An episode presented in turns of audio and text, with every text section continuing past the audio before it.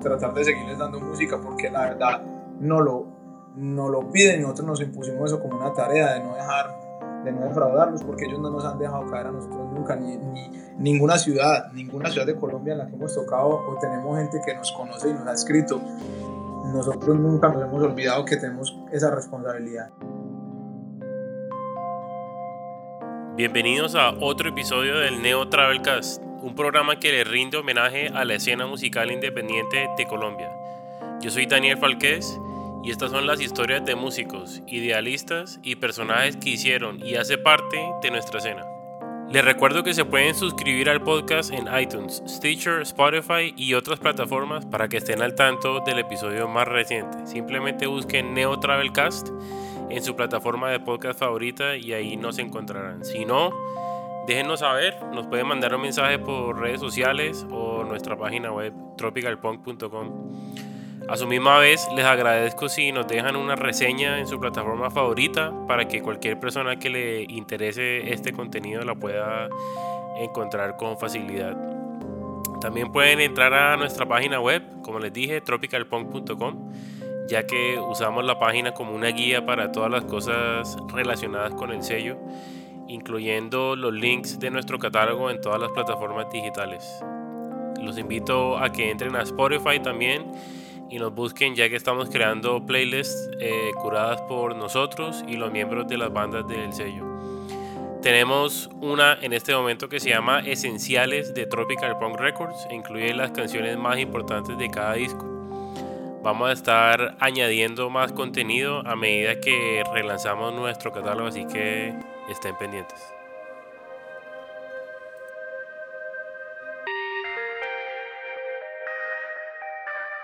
Cuando la palabra punk es mencionada, usualmente la relacionamos con quejas, oposición política o simplemente libertad de expresión sin filtros. Hay una banda de Medellín que se dedicó a mandar mensajes positivos y optimistas por medio de música rápida y agresiva. Rogelio y Diego nos cuentan cómo empezaron en la música, comparten sus ideales humanitarios y nos llevan por el transcurso de una banda que considera a sus seguidores como una familia. Esta es la historia de Tom Sawyer. En Medellín había una emisora muy importante que se llamaba o se llama se llamaba, se llamaba ya no hay. Veracruz Stereo. Entonces ahí ponían de todo, eh, de todo lo que era pues como popular en la época, pero, pero más rock. Mucho rock, porque era pues en la época, yo creo que era como lo más popular, diría yo, pues en todo el mundo. Eh, entonces ahí yo empecé como con el cassette a grabar canciones en cassette y me empecé como a pelicular con la música. Pero el día en que yo dije, ok, voy a coger un instrumento, yo lo tengo muy claro en mi cabeza y fue cuando en, un, en una canal nacional eh, se estrenó el video de November Rain de Guns N' Roses.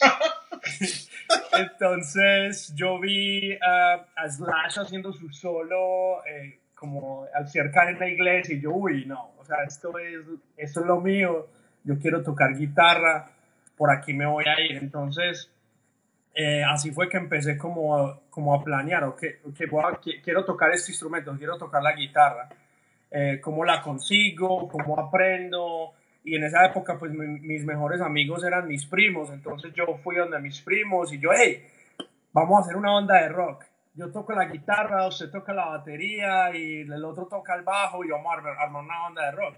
Y un dato curioso es que el baterista es Cano, mi primo, Juan David, el primer baterista de Tom Sawyer. Entonces, más o menos así fue como empezó la historia. para, para, mí fue un poquito diferente. Yo la primera cosa que vi cuando quise tocar guitarra no fue nada, no fue nada de rock. Yo lo primero que vi fue como un, un trío de música como andina que tocó en, un programa de televisión también y yo los vi tocando guitarra y yo ni siquiera le hice mucho caso a la música, pero yo vi gente tocando guitarra y yo dije, wow, eso se ve como, como, bacano.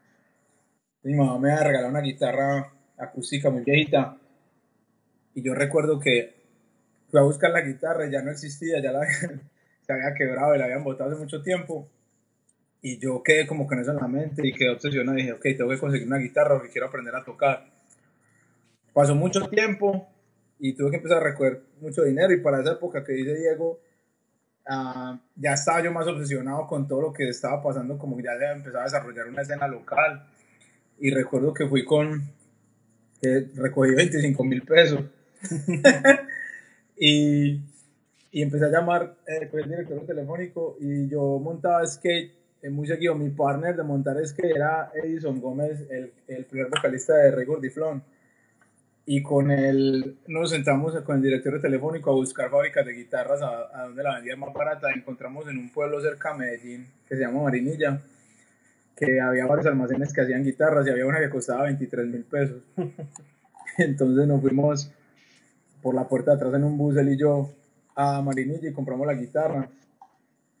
Y recuerdo que empecé a tocar y yo estaba muy orgulloso que ya me sabía un par de notas y algo. Y recuerdo la cara de mi papá mirándome, haciendo cara como que eso no sonaba nada. y yo me puse como triste, pero digo, bueno, ok, vamos a seguir. Y mi mamá siempre estuvo como ahí diciéndome, no, dale, dale, dale, aprende, aprende. Y me regaló un librito de música colombiana y yo creo que la primera la primera canción fue algo así como música colombiana. ¿Cómo se llama? Como Pueblito Mío, una cosa Ah, así. sí, Pueblito Viejo. Pueblito Viejo, eso. Y ahí ya, ese fue el principio, el principio del fin. Bacano, bacano. Bueno, ¿y, y cómo fue el comienzo de Tom Sawyer? Es bacano porque aquí está el historiador de la banda, que es Diego, Lo- ¿Quién? ¿Ah? que tiene más memoria para eso. No, ni tanto, pero, pero entre dos sí podemos como ir sacando las, las historias más viejas. Pero la- la- lo gracioso es que Tom Sawyer empezó con otra al- alineación donde Rogelio no estaba, era el vocalista porque eh, tenía el, el- de, de hecho el primer vocalista Edison Gómez. fue Edison Gómez que mencionó eh, Roge ahorita, que fue el, el primer también vocalista de Rey Gordiflón y yo y eh, mi primo Cano, el baterista de, de Tom Sawyer, el primer baterista de Tom Sawyer estaba ahí y Max, o sea, todos los mismos integrantes excepto eh, Rogelio.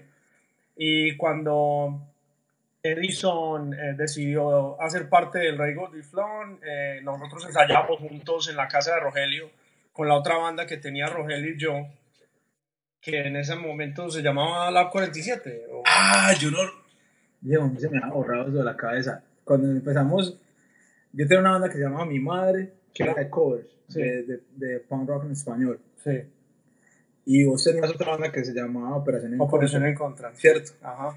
Y habíamos decidido formar una banda ya más como, eh, como lo que llamábamos neo o, o Pues, mel- melodic Como más skate punk, Más skate más punk. como nosotros hablábamos, más como lo que es- veíamos en los videos de Y skate. ¿sabe qué? se me había olvidado eso por completo que existió Lab 47 y eso es fundamental porque esa fue la base de Tom Sawyer. Sí, Esa fue la base, la base de, de Tom Sawyer fue Lab 47 que era con Andrés, ajá, el que es el cantante de Los Sucios y Andrés también era el baterista de Los Sucios. sí. Esa era, y era Diego y yo y esa era, yo creo que yo todavía tengo esa foto vieja. de ¿Cuál nosotros, tenés todavía una foto de sentados 47? En unas escalas Ah, en Cancilla. Tengo que buscarla, pero Eso que la tengo. es la 47 es un es bien, bien particular porque mitad de la 47 es Tom Sawyer y mitad de la 47 es Los Sucios. ¿Sabes qué, Daniel? Vamos a hacer una cosa y te, te vamos a mandar. Yo creo que Diego tiene un pedacito de una canción de, de la 47, Oh, sí. de las primeras canciones. En que cassette, muy mala calidad, pero por ahí de- Está- Nosotros alcanzamos a grabar cuántas, como 4 o 5 canciones. como seis canciones. Como seis canciones, man. Si eso nunca salió a la luz. Nunca salió.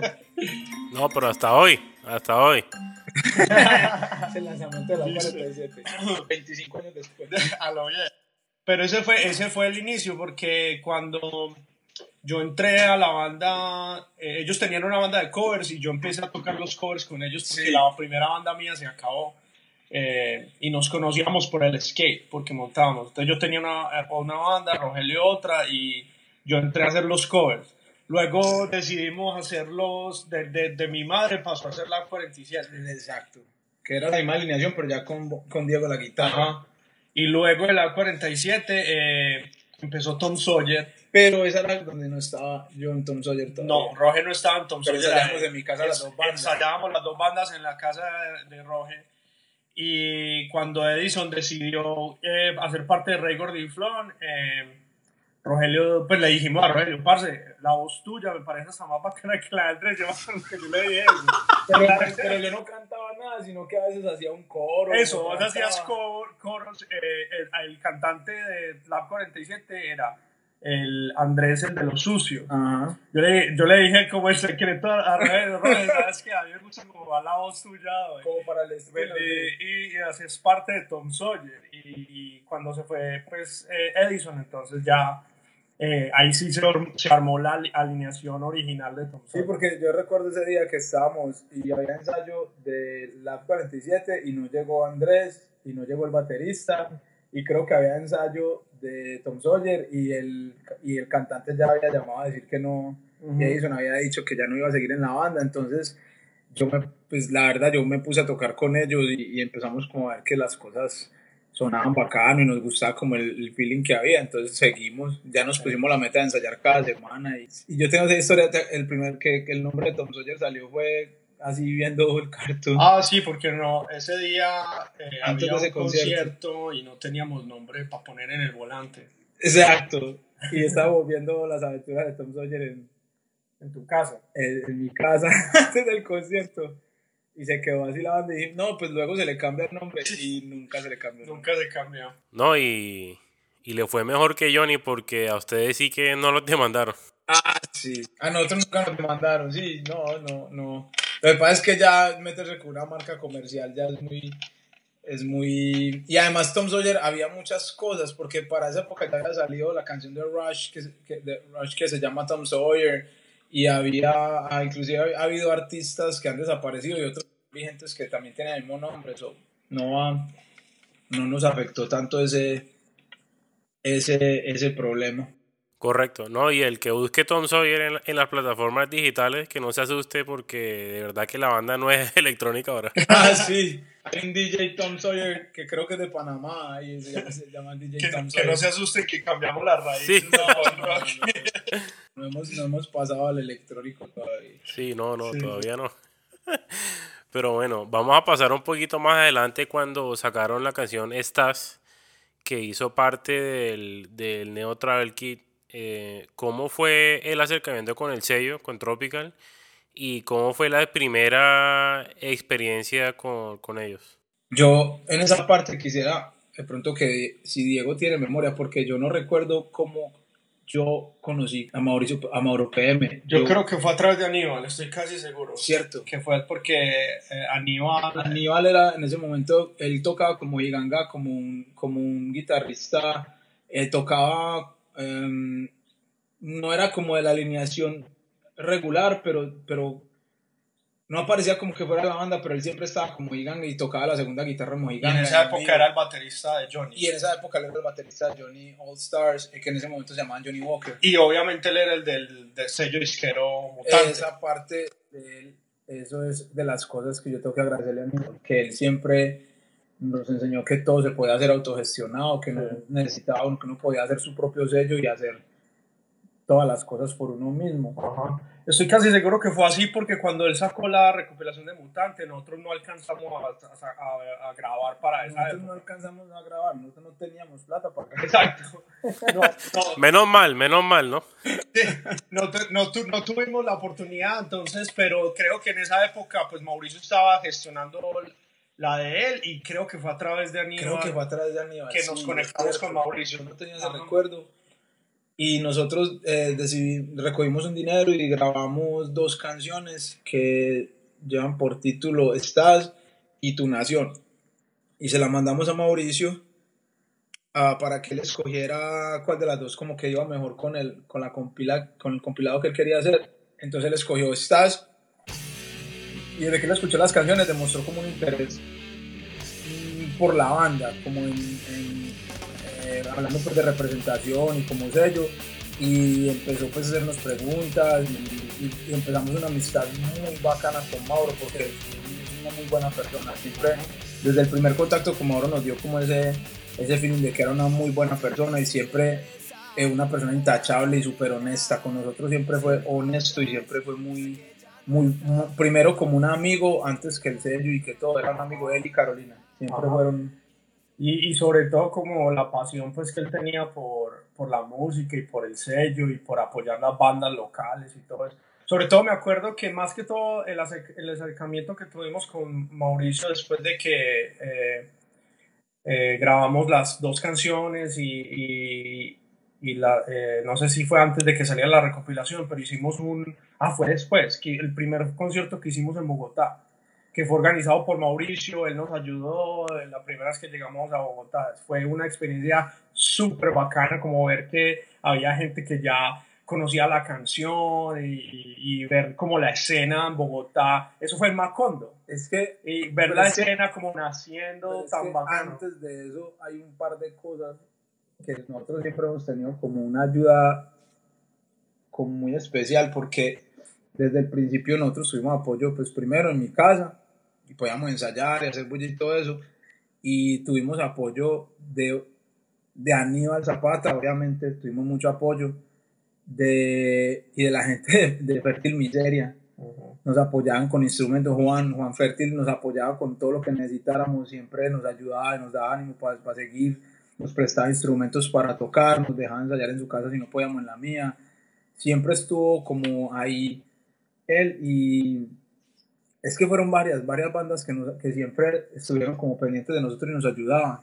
Y unos amigos que yo, que yo tenía que tenían un negocio de como de confecciones y ellos nos prestaban en la, en la terraza de la casa de ellos había un cuartico que no utilizaban nos dejan hacer bulla ahí todo el día y si los vecinos llegan a quejarse los, nos mandaban a la mierda y decían que nos dejaran que nos dejaran hacer bulla y nos dejaban hacer bulla hasta la hora que sea entonces está bien eso siempre siempre ha habido como alguien que nos ha protegido y nos ha tenido como bajo el eso sí ha sido muy bonito de todo ¿Y en qué parte íbamos ya? ¿Qué estás diciendo? Eh, no, cuando la primera vez que fuimos, ah, el primer toque en Macondo. Pero, ¿te acuerdas cómo, cómo que ah, fuimos? que estás hablando Mira, de ellos porque conocimos el Exacto, con este man. porque Juan, que era el- como el, el que tenía el negocio de las confecciones, tenía un carro que era una chatarra.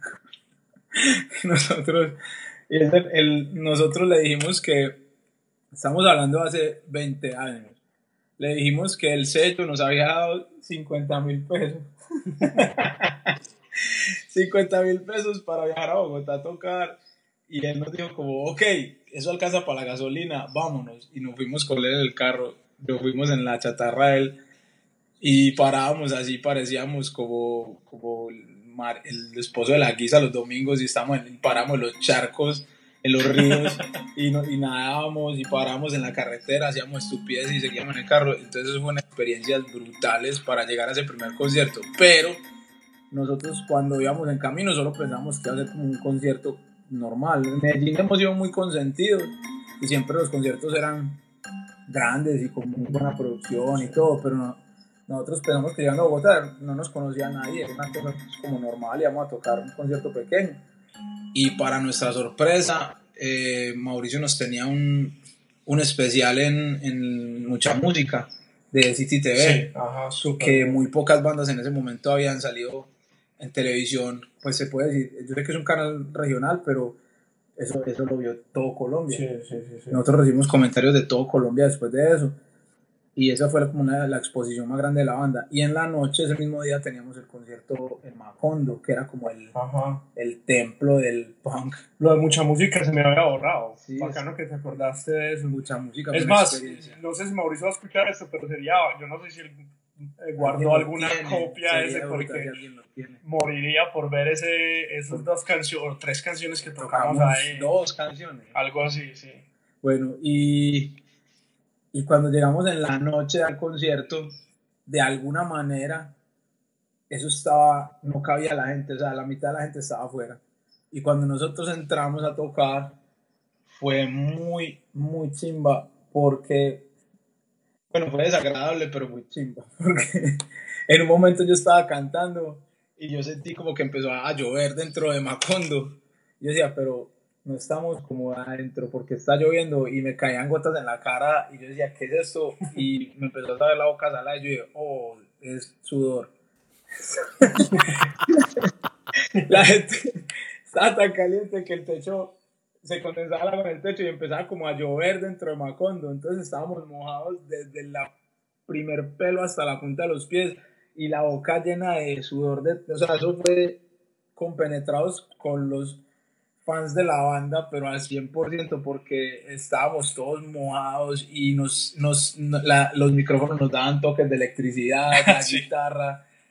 Era impresionante, pero la cantidad de gente que no pudo entrar fue impresionante y la cantidad de gente que ya conocía un par de canciones y que ya han escuchado algo nos dejó como muy sorprendidos.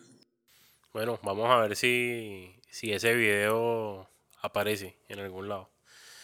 Bueno, entre la compilación y el primer álbum, eh, Rogelio hace parte de la canción Promesas de Octubre Negro.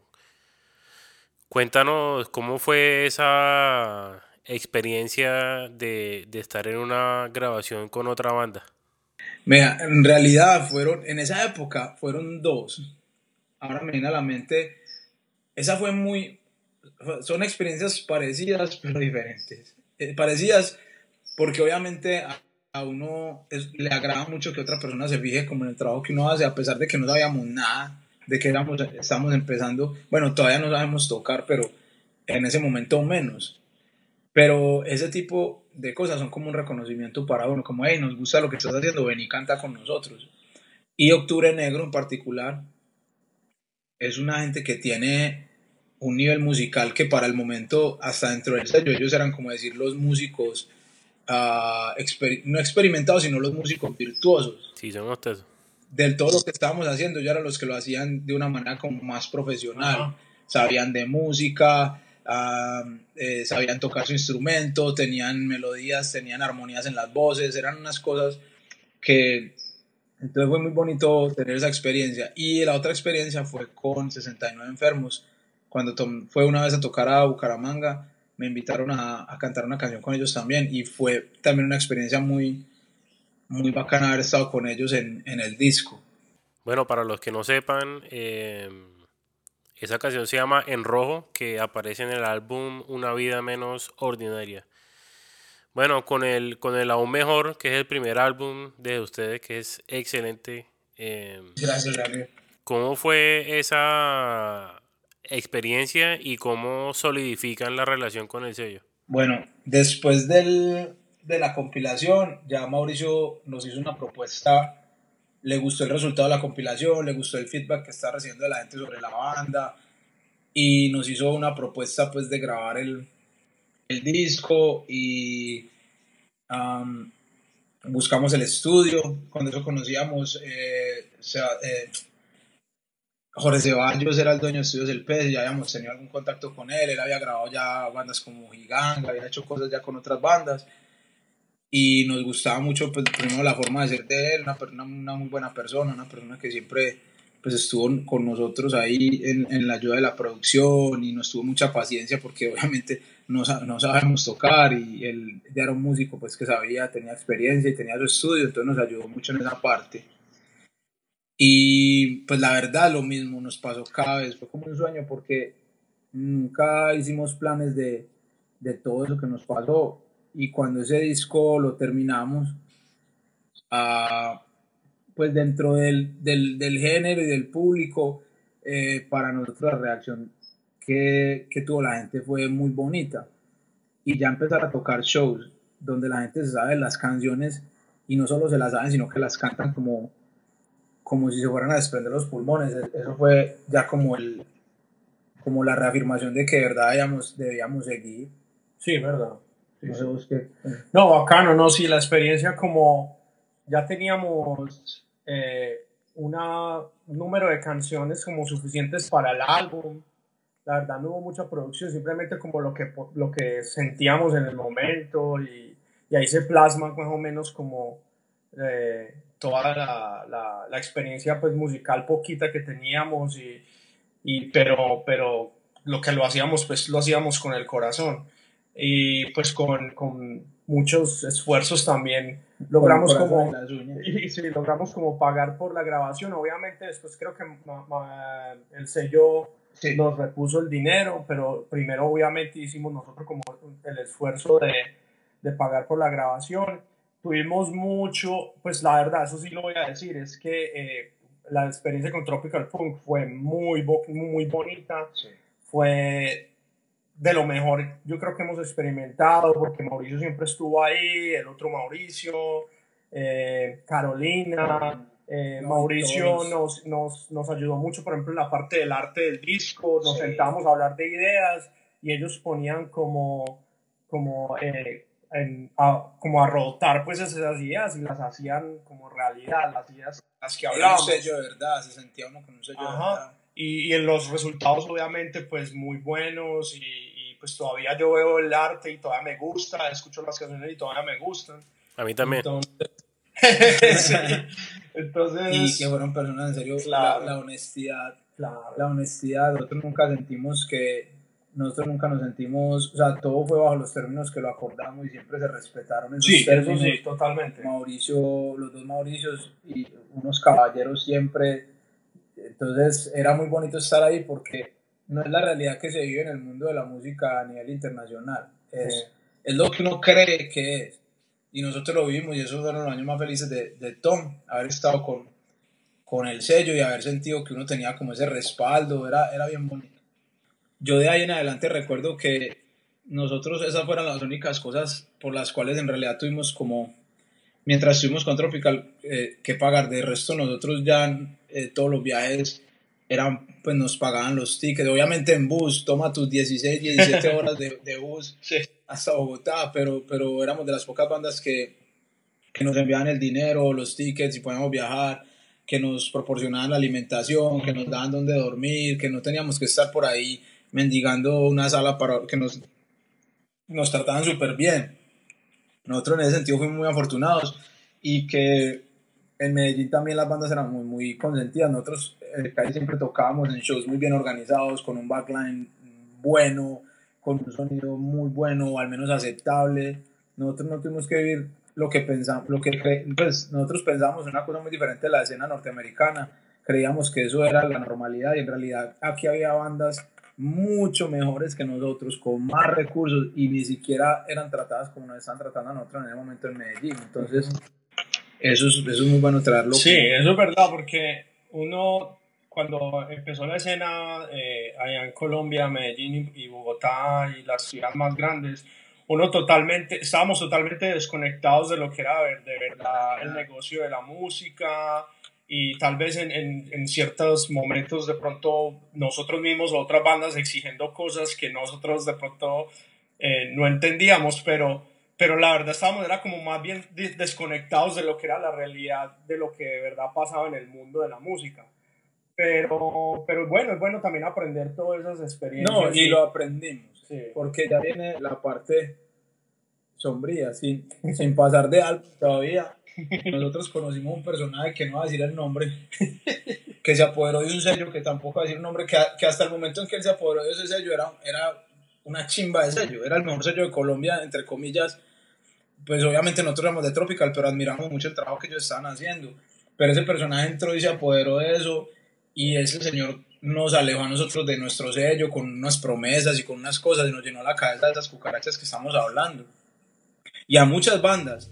Inclusive eso trascendió porque hubo bandas que hasta pelearon al interior de las bandas y casi se acabaron por, por, esas, eh, por esas cosas que esa persona esas cosas que esa persona hacía y que esas cosas que decía y luego no cumplía nada. Y eso es una cosa para mí ha sido muy doloroso y yo me atribuyo mucho ese error de habernos separado de Tropical Punk Records cuando ellos todavía querían seguir con nosotros y ya nos habían hecho una propuesta para, para hacer un segundo álbum, para hacer un video musical, ellos estaban trabajando durísimo y sacando dinero y recursos donde no había para, para poder que nosotros siguiéramos adelante como banda y con el sello y, nos, y yo Sí. creí, creí y pensé que la banda iba a estar mejor con esta persona y, y eso fue el error más grande que... Eh, sí, sí, es verdad, pero fue una decisión dura porque, eh, mejor dicho, eh, en ese momento era decir, o nos íbamos con esta gente o perdíamos eh,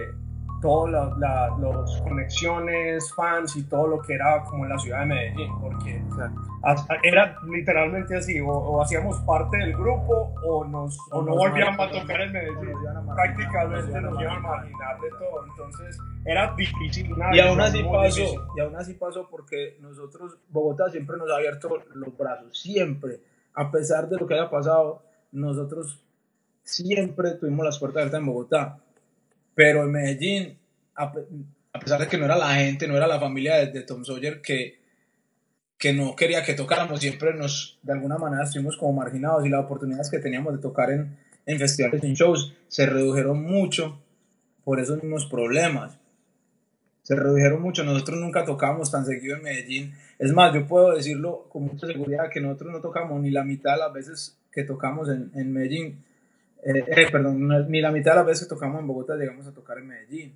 Y no era por la gente, no era por la familia de Tom Sawyer en Medellín, era, era simplemente por este tipo de, de personajes que, que nos, nos marginaron un poquito de, de, la escena. Y eso llevó la banda a una parte como muy oscura, que ahí fue donde empezó el problema con los, con los integrantes, empezó gente a salirse, empezó gente que no, no podía dedicarle el tiempo ni, la, ni, la, ni el esfuerzo que la banda necesitaba en ese momento y empezó ese desfile, ese desfile de músicos que estábamos haciendo la cuenta, Diego y yo en estos días nos sentamos en el patio de su casa a, a reírnos, a tomar algo y a pensar y llevábamos la cuenta como nueve bateristas, como siete bajistas, como seis guitarristas y yo decía como no, no, no hay más cantantes porque yo siempre he estado pues como ahí, si no, ya también éramos que teníamos que tener otro cantante entonces, eso fue una época muy oscura entre un disco y el otro.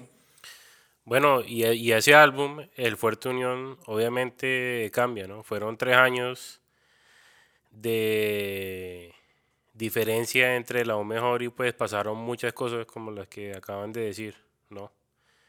Sí. Eh, ese álbum es un reflejo de, de, de todo eso, ¿no? Claro, toda esa parte oscura, todo eso, y muchas de las letras tienen eso reflejado, todas esas, todos, esos, todos esos problemas que pasamos para poder tener la banda. La banda no estuvo a flote, la banda estuvo como muerta, como con un pulso ahí suave. Nos reuníamos Diego, John y yo de vez en cuando y poníamos una grabadorcita pequeña de cassette con unas pistas que yo había hecho, eh, que yo había hecho en Reason digitales, una batería así electrónica y ensayábamos con esa grabadorcita porque no, no, tuvimos un baterista por mucho tiempo, por años no tuvimos un baterista. Y de hecho, Daniel, hay, hay un, un, como un, un, dato pues que, que, mucha gente no sabe, pero entre el Aún Mejor y el Fuerte Unión hay un disco que nunca salió. Oh, sí. y que fue el que supuestamente iba a salir con, con Tropical Punk en esa época que, no, pues, que nunca salió. o sea, hay, hay, canciones de ese álbum que los hicimos en el Fuerte Unión. Hay como tres canciones, pero hay casi un disco completo como de 12. Eran 12 Totalmente inéditas. Hay, más o menos 8 o 9 canciones extra que estaban ya listas. Que se perdieron en la historia Bueno, ¿y qué pasó con esa música? Está por ahí, como las maquetas están grabadas, como las ideas. Hemos pensado en, tratar de revivir un poco eso, inclusive una de ellas, la primera canción que hicimos después del Fuerte Unión, la primera canción después de que salió el disco, es que eh, la primera canción que nosotros compusimos después de que salió el, el, Aún Mejor, es un single que yo hice acústico hace casi como un año ya. ¿Lo hará muy bien? Ese, ese, esa, esa era la primera canción que compusimos, pero es una, era una versión punk rock rápida, sino que yo la pasé a acústica para poder como sacar algo de material, porque no había la posibilidad por, por distancia, que estábamos cada uno en una ciudad diferente, de hacer algo, entonces quise como sacar esa canción, pero como esa, hay como otras ocho canciones más por ahí que no han salido. Algún día, algún día. Bueno, ahí los invito para que lo saquemos juntos. sí, de una. Me gustaría. Es una, es una buena idea. Sí, es una buena idea porque ese disco siempre estuvo. Ese disco lo compusimos para, para hacer. Sí, va a salir Bueno, de una. Después de ese lapso, Rogelio toca con Rey Gordiflón y, y después con La y Si me puedes contar más o menos sobre eso y bueno, también sobre los proyectos de, de Diego. Bueno, todo eso es gracias a Tom Sawyer, porque con casi siempre era como alguien de una de esas bandas que iba a los conciertos, le gustaba la banda. Siempre he mencionado mucho a Aníbal por eso, porque Aníbal, Aníbal, guitarrista de Mojiganga, siempre estaba con nosotros en los conciertos y donde fuera el concierto él llegaba a apoyarnos. el, bueno, el primero fue Gonzalo, el guitarrista de Gordiflón, que también le gustaba la banda y, y por intermedio de Edison Gómez, que había entrado, era el cantante de Tom Sawyer, el cantante original de Tom Sawyer, y entró a Regordiflón a, a ser de vocalista. Eh, me dijeron que si quería tocar el bajo y yo, pues yo no tenía un bajo y él me dijo como yo tengo un bajo viejo que solo tiene como una cuerda y yo fui por él, le puse cuerda, lo, le hice un set y me lo, me lo llevé y aprendí, aprendí como cuatro canciones, supuestamente tendría que aprenderme como ocho, pero fue como una emergencia porque el bajista yo se salió justo el día que tenían un concierto en Manizales y yo para el momento me sabía cuatro canciones y yo me fui ese día con ellos, en la banda me aprendí otras dos y llegamos a Manizales y tocamos las seis canciones y ya terminamos y la gente era, no, toquen más. Entonces, no, es que no, no sabemos más. Canto, repita. Y hicimos las mismas seis canciones tres veces. Hicimos, hicimos un set de, de 18 canciones a punta de repetir la misma. el último Tonte, ¿verdad? Ah, eso pasó en el último. Tuvimos que repetir el set casi dos veces. Sí. Bueno, y con Mojiganga, pues lo que te digo, Aníbal, Aníbal y yo ya tenía contacto también con Miguel, el baterista, una persona que también admiro mucho. Eh, y, y, el, y ellos dos me dijeron que si yo quería a tocar la guitarra, Miguel creo que sí, Miguel, Miguel me dijo que, que había una, un espacio en Moy, que, que, creían que yo era la persona que, que podía hacerlo. Y me dijo, apréndete tres canciones y nos vemos el siguiente martes a tal hora en tal lado. Y como yo era fan de Moji soy fan de Moji desde, desde que empecé a escuchar punk y, y, música y bandas nacionales. Yo me aprendí como 12 canciones y yo llegué al ensayo como con 12 canciones y tocamos el set completo y ese mismo día me dijeron, no, men, pues entonces quédate en la banda y, y de ahí en adelante seguimos hasta, hasta que ya yo eh, me fui del país. Bueno, y Diego, ¿Diego qué hizo en, en todo ese lapso? Diego, Diego tiene un proyecto que a mí me gusta mucho que, bueno, en realidad son dos, sino que los manejó muy underground. Pero yo soy muy fan de eso, inclusive ahora estamos grabando cosas para esos proyectos que se llaman Hardware, que es un proyecto de él solo, y, y una banda que es de Krishna Core, que se llama Radella. Uh Diego. Sí, claro. Eh, pues sí, en la época pues que Roja estaba más concentrado con, con la Moji y todo esto. Igual pues Tom Sawyer nunca murió en esa época. Pues Tom Sawyer nunca dejó de, de, de ensayar o de producir. Pues no, no, no tan... Lo pusimos en bajo. Sí, exacto. Pero entonces, eh, en esa época pues eh, con unos uh, amigos míos eh, decidimos como armar un proyecto como de hardcore melódico, pero en esa época, pues er, era la época donde el emo estaba como en su máximo furor, entonces nosotros como decidimos como, ok, esto está pegando, entonces tirémonos por ese lado porque la gente de pronto lo va a digerir mejor pensando que es como así, pero la verdad, si usted escucha el, el proyecto que se llama Radella, no es tanto tan emo, es como más como, como un poquito más experimental, más como hardcore melódico. Entonces, pues, las letras de, de Radella pues, son basadas en, filosofía de, de, los Vedas, en, eh, eh, tratando de hablar del vegetarianismo y de otros como, como pensamientos pues, que todos los de la banda teníamos en común y que, pues, que yo todavía pues, apoyo. Y pues la verdad es que el, el, proyecto, el proyecto fue muy bien recibido, a mucha gente le gustó y pues estuvimos activos como por tres años y tocamos, eh, en Bogotá solo tocamos una vez, pero en Medellín tocamos varias veces y solo alcanzamos a sacar un, un disco de ocho canciones. Eh, y pues eh, de vez en cuando, hace como dos años nos reunimos y hicimos un show gratis y fue un, un, un pase bien bacano también. Eso fue como más o menos lo que yo hice y pues yo tenía ahí lo que, lo que mencionaba Rogelio Hardware, es como un proyecto más como íntimo, unas canciones que yo tenía por ahí compuestas que, que grabé pues en, en, mi computador viejo hace muchos años, que son más como más eh, como post-punk, como indie, como más como el, hasta con influencias un poquito de, de eh, pop de los 80, así un poquito más experimental, pero más o menos eso es como... Eh, lo que hice más, me, me concentré más en esa época. Bueno, ahorita lo acaban de decir, pero pues, o sea, no voy a decir que son creencias porque cada persona ve, ve las cosas a su manera, ¿no? Entonces, es el tema de, de los morales, que como, como humano sería ideal es vivir o, o bueno, seguir y, y, bueno, o sea, el veganismo y todo eso. Eh, tú has sido muy activista con el tema y, y, y bueno, ¿qué estás haciendo ahora con eso y qué puedes compartir?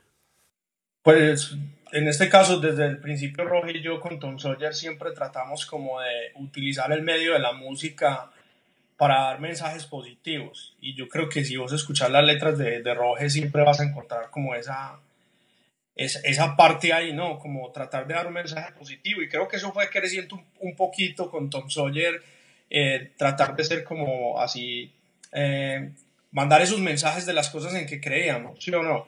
Eh, en la parte pues ya, ya personal, pues sí, también la parte como de, del veganismo, vegetarianismo, de esos, como la ética en general y, y pues la verdad es que eh, la, la, la, religios, la religiosidad es algo muy personal y cada, cada ser humano como que lo vive de maneras de, diferentes y hay gente que lo vive también, eh, que quiere vivir pues eh, no con reglas como de religiones, pero con unas reglas de ética generales. Entonces es más que todo, yo trato como sin dar una, un, un, un, mensaje como muy marcado hacia una religión o algo así, más que todo es como ser un buen ser, un buen ser humano, por, por decirlo de alguna manera. Ajá. Sí, sí, o sea, no se puede empujar el ideal, porque, o sea, el problema no es que la gente coma carne o que otras no, sino que nosotros en Colombia crecimos en una sociedad eh, canibalística, para decirlo así. O sea, desde el desayuno comiendo carne con huevo y bueno, o sea, el tema de la de, de las corridas de todos que me parece terrible esa vaina. Eh, pero de todas formas me parece importante que, que como una banda reconocida, usen esa plataforma para, para, mandar un mensaje positivo porque es importante que la gente se informe sobre, sobre estas cosas porque en realidad no es un estilo de vida, o sea, es como, como tiene que ser. Exacto, sí, es como ser, eh, lo básico del ser humano, es respetar la, la, vida que hay a su alrededor, ¿sí o no? Y eso incluye a los animales y por eso lo que vos mencionas de lo de los toros y todo eso. Y pues algo que siempre me llenó es que, por ejemplo, yo... Eh, eh, todos en la banda como que, como que coincidimos en estas ideas, ¿sí o no? John Duque también es muy activista y tiene sus eh, grupos activistas en Medellín, demasiado como, en, eh, eh como comprometido con esa causa. Rogelio desde el principio siempre eh, como coincidimos en estas ideas, entonces obviamente la banda iba a mostrar todo eso. Es que siempre es, hemos tenido como este orden de ideas y es que la religión y las ideas eh, lo comparan como con tener un pene. Está muy bien tenerlo, está muy bien disfrutarlo, pero está muy mal tratárselo de meter a todo el mundo a las malas. Entonces, está muy mal si lo quieres meter a alguien a las malas. Entonces, la idea era como compartir la experiencia que nosotros teníamos dentro de nuestra banda y de nuestra vida, pero solo compartirla. Y si alguien se interesaba, obviamente le íbamos a dar más información porque nunca hemos estado en la posición, al menos yo, yo, yo empecé mi camino del vegetarianismo gracias a Diego y a John, porque ellos veníamos de corrientes diferentes y yo sé lo que es venir de una cultura donde vos no tenés idea de eso y donde vos ves eso como una moda o como los padres o los abuelos de uno lo veían, como que, ah, ¿cómo así que no come carne? Usted se metió en un culto, ¿usted qué le está pasando? ¿Usted es satánico? Algo así. Pero entonces eh, no se trata de juzgar a nadie porque la sociedad hace las cosas por la cultura que, que trae. Eso es un cambio de cultura. Pero muy bien me lo dijo una vez el cuñado de Diego y fue una cosa muy bonita que me cambió también mucho la forma de pensar y fue como muchos vegans o vegetarianos se van a gloriar de que lo son. Sí, eso es verdad. Y se lo tienen que contar a todo el mundo y lo utilizan como si fuera una medalla que llevaran puesta o como si se hubieran ganado un trofeo de algo. Y él me lo explicó de esta manera el cuñado Diego es una persona, ¿cómo se llama el cuñado? ¿Tu, tu cuñado? Gupta. Gupta es una persona muy espiritual que yo admiro mucho y él me dijo algo muy bonito que fue como, como Roge, Ah, porque alguien me dijo como, no, es que, ah, volví a comer carne, ah, me caí. O, ah, es que esta persona era vegan y comió carne, se cayó. Y él me dijo, ¿se cayó de dónde? ¿De dónde se cayó? ¿Dónde estaba montado? Esto no es nada. Esto es una forma, así deberíamos vivir, pero no, no hay que juzgar a nadie porque no viva de la misma manera que, que tú vives. No hay que juzgar a nadie porque no piense de la misma manera que tú piensas. Eso me pareció muy bonito. Y de ahí fue que yo me enruté más y dije, ok, es verdad. Yo solo puedo hacer esto por mi vida y tratar de generar con las letras o con lo que decíamos en vivo una inquietud. Y si alguien captaba esa inquietud, así fuera una sola persona en un show y buscaba información, eso era más que suficiente, eso era un logro muy grande. Eso sí es un logro, hacer que alguien se interese en vivir una vida así, sin violencia hacia los demás seres que viven acá con nosotros. Totalmente, y profe, vos mismo lo dijiste ahorita, es como no tratar de meterse en la gente, como porque la verdad es que nunca estuvimos de, acuerdo con eso, Roger, ¿sí o no? No. Tom Sawyer nunca fue, si vos ves, nosotros tocamos punk rock, el punk rock tiende a ser político. Nosotros nunca hablamos tan marcadamente de, de, política, ni de temas como tan marcados, ¿sí o no? Eh, las temáticas de Tom son más como... Son más de generar una inquietud. Sí, y, y pues más como de, de, de, sentimientos, o más como de lo que, nos, cosas que nos pasan, o, o como de ser positivo y salir adelante, como ese mensaje, ¿sí me entendés? Pero nunca como de que somos esto o somos lo otro, o sea esto o sea lo otro, sino que eso es como de cada quien, pero igual bacano eh, como plantar esas inquietudes y ya, digamos, cuando las personas tengan preguntas, obviamente eh, siempre estar, es como uno estar como abierto al diálogo y a, y a responder preguntas. Claro que sí. Bueno, ustedes tocaron el año pasado con, con Dropkick Murphys y, y, yo que ni siquiera estaba en la banda estaba muy, eh, muy orgulloso de eso porque fue algo grande eh, verlos tocar con una banda tan legendaria que, que, en realidad ya lo han hecho antes, pero o sea, saber que iban a, a tocar otra vez eh, después de muchos años y, y saber que iban a a tocar con ellos y en Bogotá me puso muy, eh, muy feliz. Entonces, ¿qué, ¿qué, recuerdos tienen de, de, ese evento? Bueno, eso es para mí, al menos en mi opinión, pues no sé Diego que de pronto otra opinión, pero para mí fue muy ambiguo porque yo admiro mucho a Dropkick Murphys, me gusta mucho y cada que hay concierto aquí cerca en alguna ciudad que yo esté, yo voy pero para la banda como Tom Sawyer y, para la familia que siempre va a vernos fue como una cosa como difícil porque y salí un poco decepcionado no del concierto en sí no de, no del sello no de sino un poco decepcionado con algunos personajes que le hicieron la vida muy difícil a, a la familia de Tom Sawyer que fue a vernos. Y me parecía súper triste ver que que agredían a, a los, a, a, a, la gente que fue a ver la banda, a cantar nuestras canciones, los hacían sentir como raros cantando nuestras canciones, eh, siempre eran como, esperando, como llamando a Dropkick Murphys y tratando de que nos bajáramos del escenario. Yo, en mi interior, nosotros tenemos el profesionalismo para seguir y, y obviamente no se va a notar. Nosotros siempre vamos a seguir, estén dos personas o cien mil, vamos a hacer el mismo show y vamos a tratar de hacerlo de la manera más profesional. Pero dentro de mí una tristeza muy grande porque no hemos podido dejar ese, esa estupidez de, eh, de la banda gringa levantarla y, y aplastar a la banda de Colombia que somos colombianos, somos hermanos somos hermanos. Y yo veía a la gente haciendo eso y veía a la familia a la familia Sawyer tratando de sollársele y cantar y estar ahí con nosotros. Y la otra gente los agredía no solo de manera física sino también de manera como mental se reían de ellos o, o los trataban como si fueran menos y me pareció muy triste que nosotros siendo colombianos siempre hagamos eso y tengamos esas preferencias. Entonces no es culpa de Dropkick Murphys, no es culpa de la organización, pero simplemente no faltan este tipo de, de personajitos que no que no están, no sé por qué están en esta, no sé por qué están en, en este tipo de música, deberían pertenecer como a otra cosa, deberían como pertenecer al reggaetón o algo así. Sí, yo creo que, que para dar un ejemplo más grande que ese, eh, NoFX hace poquito hizo unos comentarios fuera de. Bastante subidos de tono. de lugar en el, en el Punk Rap Bowling y la gente. ¿Los crucificó? Sí, sí, los, los crucificó. Eh, no pudieron tocar en su propio festival en el Punky Dropping Camp, que fue una semana después de eso. Y el punk no se trata de eso, o sea, si es de, sí, es de quejarse de política y mandar un mensaje, pero Tom Sawyer es un ejemplo del punk sano.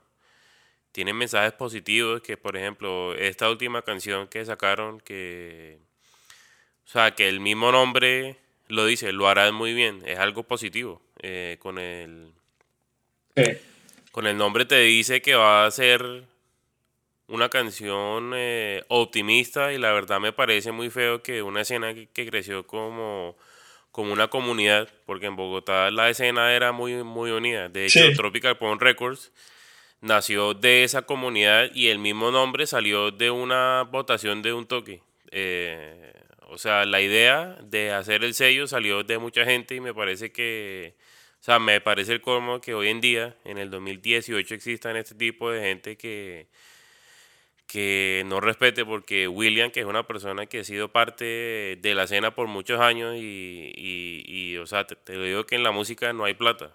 o sea, eh, por lo menos en este ámbito no hay. O sea, Tropical nunca tuvo plata.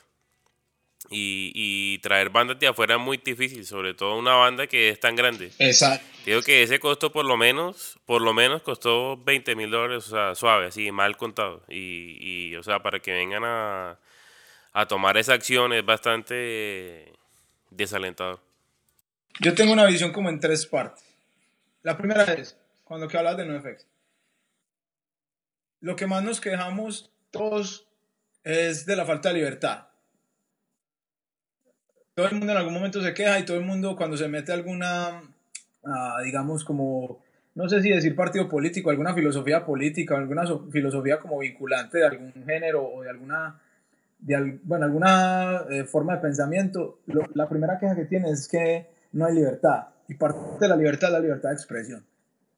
Yo considero que cualquier persona puede decir lo que le dé la gana, porque no, no tienes por qué crucificarlo por una cosa que está diciendo. Y Diego decía una cosa muy inteligente en estos días, me marcó mucho, que dijo que hay unos comediantes que mucha gente sigue aquí en Estados Unidos, que tienen, los siguen inclusive por la, por la clase de comentarios que hacen tan fuertes relacionados con racismo y con cosas, y la gente se ríe en sus shows y llenan sus shows. Y si me dijo, Roge, ¿qué tal si la, la, persona que hubiera dicho ese comentario hubiera sido este comediante y no NoFX? Hubiera pasado desapercibido, hubiera sido un chiste más. Yo puede que no esté de acuerdo con lo que dijeron. Yo puede que no esté de acuerdo, puede que mucha gente no esté de acuerdo, pero que estoy de acuerdo en que tienen el derecho de decirlo. Tienen el derecho de decirlo, porque muchas veces nos pasó con Tom Sawyer, que nos trataron de imponer fórmulas de cómo componer nuestras canciones.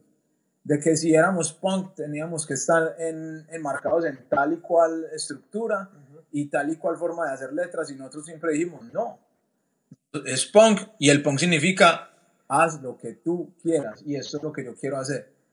Y me parece que uno debe, eso era un, un mensaje que también vi en algún momento escrito cuando estuve en la universidad, en la Universidad de Antioquia en las paredes y siempre decía, es una, una frase muy bonita que casi nunca se cumple, pero dice, no estoy de acuerdo con tus ideas, pero estoy dispuesto a luchar para que sean escuchadas. Porque ese derecho no se puede perder. Si, si tú no estás de acuerdo, aléjate, pero no trates de crucificar a una persona ni de dañarle su vida entera porque no piensa como vos o porque no actúa como vos. Eso es lo que hablamos ahorita, la teoría del pene. Está muy bien tenerlo, disfrútalo, pero no se lo trates de meter a la gente a la fuerza.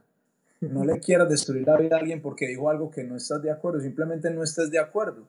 Para de comprar los discos, entonces no vayas al show, pero no trates de destruir una carrera completa simplemente porque no estás de acuerdo con lo que dijo. Ah, eso es un comportamiento que se está viendo pues como muy, muy seguido ahora en el internet, es que deciden tomar una persona y trolean a esa persona y destruyan a esta persona. Es por, por la anonimidad que brinda el Internet. vos no tenés que decirle nada a nadie de frente, vos simplemente tenés que hacer un boicot impersonal. Vos haces un boicot desde la comodidad de tu sala. Entonces estás ahí sentado con tu barriga llena de papas fritas, con el teléfono en la mano y, filosofando como si fueras, y, al final de cuentas no estás aportando nada, no estás dando soluciones, simplemente estás destruyendo. Esa es la parte con la que yo no, no soy, nunca estaré de acuerdo. Sí, eso en realidad siempre ha estado ahí, solo que ahora como está en internet hay más eh, visibilidad, ¿no? Pero Bacano, bacano que hayan tocado con ellos así la, la experiencia no haya sido la, la mejor. La, la, experiencia fue bonita, Dani, porque pudimos ver de cerca esa banda que admiramos, porque nos trataron muy bien, la organización estuvo brutal, todo estuvo muy bonito, porque la gente del, del sonido, de la logística nos trató con mucho respeto, nos trató como pocas veces se, eh, se había visto en el pasado. Había unos, unas brechas muy grandes entre, entre las veces que hemos tocado así, pero esta vez sentimos que nos trataron como si fuéramos una banda profesional. Esta vez la falta de respeto vino de algunos personajes que había entre el público, pero de la parte de la logística, la organización del sello, todo fue muy profesional, entonces fue muy bonito en ese aspecto. Y lo que tú mencionabas del, del dinero es verdad. Yo soy amigo de William y yo he hablado mil veces y le he servido mil veces de paño de lágrimas de cada que hay un concierto y, y se invierten miles, decenas de miles de dólares en llevar una banda y a veces la respuesta no es suficiente. Y eso te digo que si en toda la historia que yo llevo de amistad con él y con Immigrant Records he visto que un concierto gana dinero, creo que lo, no lo puedo contar, lo puedo contar con dos dedos de la mano y puedo estar exagerando en uno. Sí, verdad. Pero sabes que fue una experiencia muy bacana del concierto, de ese concierto, fue ver gente que no había visto hace oh, muchos años en Bogotá, eh, fans de Tom y, amigos que uno como que cultiva de, de, haber estado tocando en Bogotá pues oh, seguido en los, años atrás. Fue muy poquitos los que pudimos ver porque fue muy como esparcido la gente y fue poquito. Por eso quedé como con, es que es como, con, con, las ganas de de verdad hacer un concierto más íntimo más íntimo, y, tener como una relación más, como saludar más gente que pudiéramos, que, hubiéramos querido saludar. La experiencia de Medellín fue muy bonita por eso, fue un bar pequeño y fueron, no sé, 150 personas. sí. pero, pero las 150 personas fueron a ver a Tom y fueron a, a cantar a todo pulmón. Y yo, yo mencionaba que, que la parte, pues un momento muy decisivo cuando, cuando yo más amé a Tom en mi vida fue en el momento en que se acabó el mosh y empezó la gente que cantaba. Y fue un concierto en particular en Bogotá, en el teatro En la Mama. Y me acuerdo que no había mosh, no había gente haciendo ni circle pit ni nada de eso, sino que todo el mundo se vino adelante de la tarima y estaban tan, cantando tan fuerte que yo no podía escuchar mi guitarra, no podía escuchar mi voz, yo no podía escuchar la batería y eso ya es decir mucho la, la, forma como estaban cantando con esa pasión. Entonces en ese momento yo descubrí y me pareció lo mejor, el mejor regalo que me ha dado esta banda ha sido ese, que, que ya no son las canciones de Tom, ya no, no son nunca más de Tom, esas canciones son de esa gente que, que las bailas canta con esa energía, ya, ya la banda no tiene más que hacer sino tratar de tratar de estar a la altura de, de, de, la familia que hemos como, como formado en todos estos años. Mm. Qué bacano. Bueno, y, y, cuáles son los planes ahora de la banda? ¿Qué están haciendo ahora? Ahora, pues vamos a hacer una secta satánica. No, mentiras. Ahora, me invitan, me invitan. no, la, eh, los planes pues están un poco confusos. Nosotros seguimos trabajando, Diego y yo seguimos trabajando.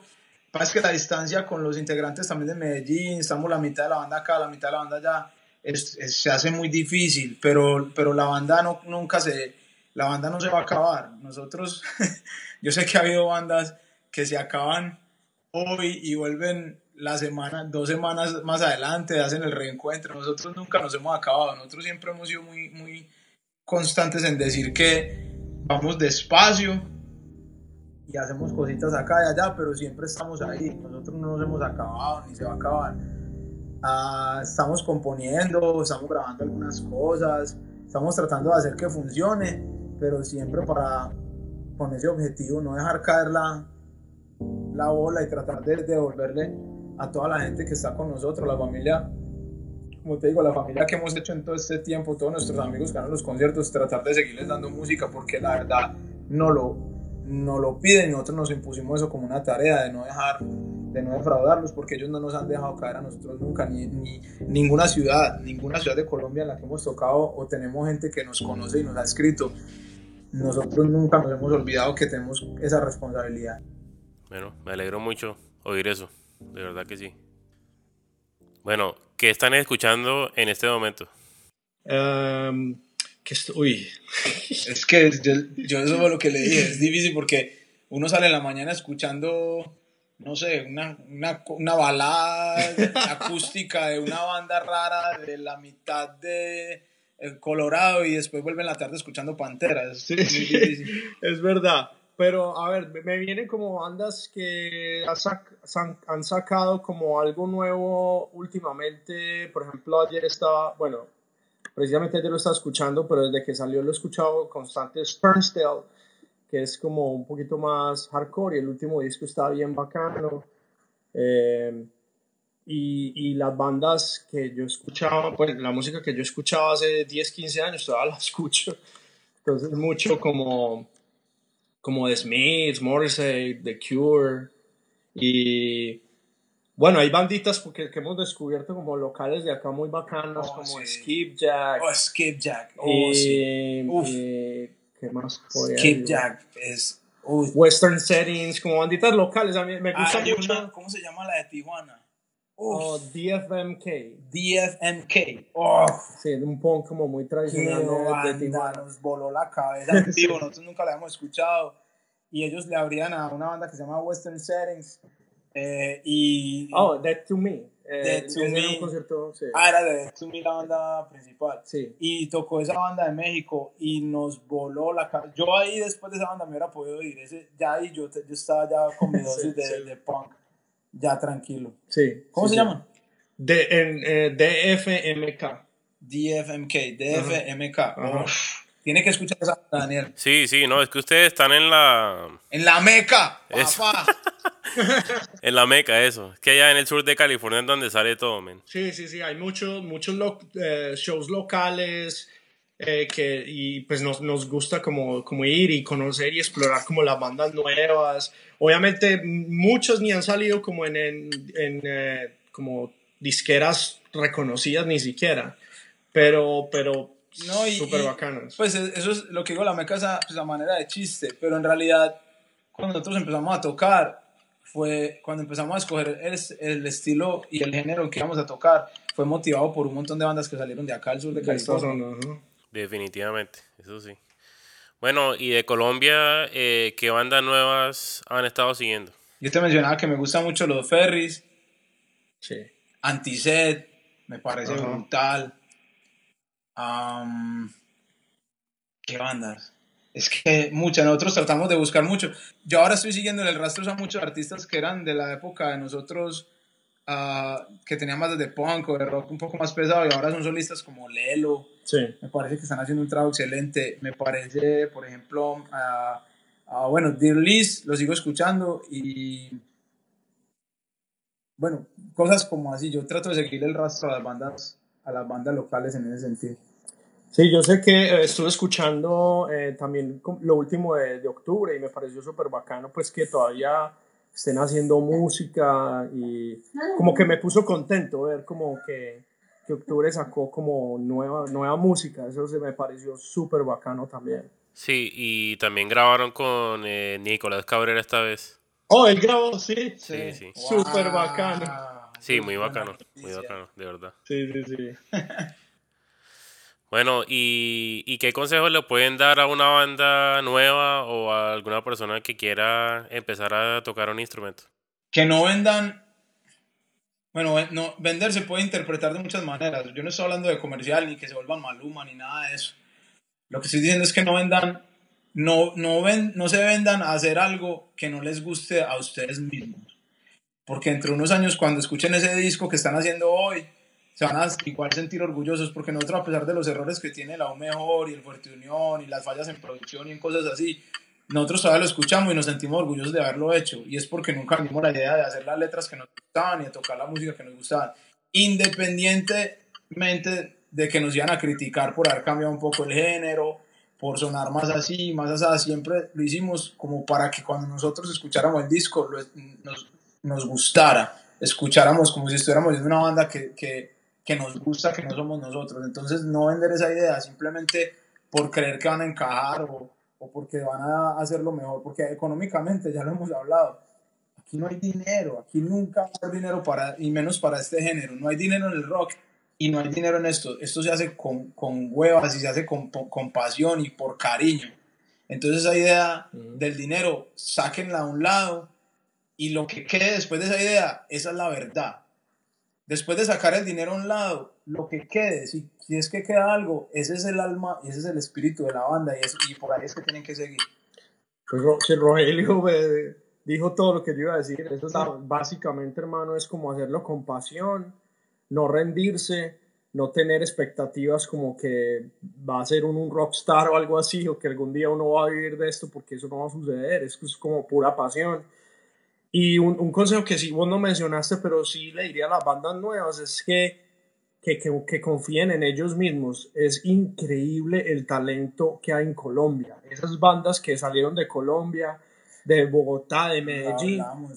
Hermano, es increíble porque yo le digo que si hubiera habido algún buen apoyo uh, de que esas bandas se hubieran dado a conocer en Sudamérica o si hubiera eh, habido como alguna banda que decidiera tocar en inglés y, venir acá, hubiera habido alguna, estoy seguro que alguno hubiera tenido mucho éxito porque pues ya estando acá y, y como conocer la escena y ver como el talento de acá y, y devolvernos como a esa época, me, me doy cuenta que potencial mucho potencial y, un talento increíble. Entonces, lo que le diría a las bandas nuevas es que crean en ellos y no que se crean inferiores que porque no son de, de Estados Unidos, de California, o, de Brasil o de Europa o que no tienen el sello, sino que crean en, el, en el, lo que ellos están haciendo. Y que ahora se pueden hacer las cosas desde la casa, ahora puedes grabar vos mismo, y puedes repetir las tomas 100 veces, háganlo. No estén esperando a que algo les pase porque en realidad no va a pasar nada, no va a pasar nada y al que le pase felicitaciones. Pero esto ya es como, esto es la banda contra el mundo y hay que, y hay que luchar duro. Bueno, de verdad que les agradezco por su tiempo y por su talento, por la música que nos han dado y, y bueno, por ser tan sinceros y, y tan bacanes como siempre. Aquí quedan cordialmente invitados cuando quieran hablar de lo que quieran. Eh, y, bueno, cuando esté por allá en el sur de California me encantaría eh, verlos. Por favor, venga lo más rápido que Obviamente por aquí lo esperamos, Daniel, hermano. totalmente invitado. Para comernos unas lentejitas con arroz. De una. Hacemos unas pelucas de lenteja. eso, eso. Y nada, cuando estén por aquí en Austin también se pueden quedar aquí y, y lo mismo, ¿no? De una, de una vez. Hey, Daniel. Usted no sabe lo que acaba de meter. Y bacano, saber, Daniel, que después de todos estos años todavía estás con, el con la pasión por, por el punk y todo eso, me porque es triste ver toda la gente que nos conoció en esa época, que nos conocimos, que ahora son DJs o quién sabe haciendo qué vainas, hermano. Bueno, yo también soy DJ, pero del podcast este. Ah, exacto, eso es mejor todavía. No, pero hablando en serio, a mí nunca me dejó de gustar esto y, bueno, me parecía importante mantener ese legado vivo y pues bacano poder reunirnos con las bandas y escuchar esas historias que en realidad eh, no conocíamos tan, tan en detalle, ¿no? vamos, vamos por el desquite.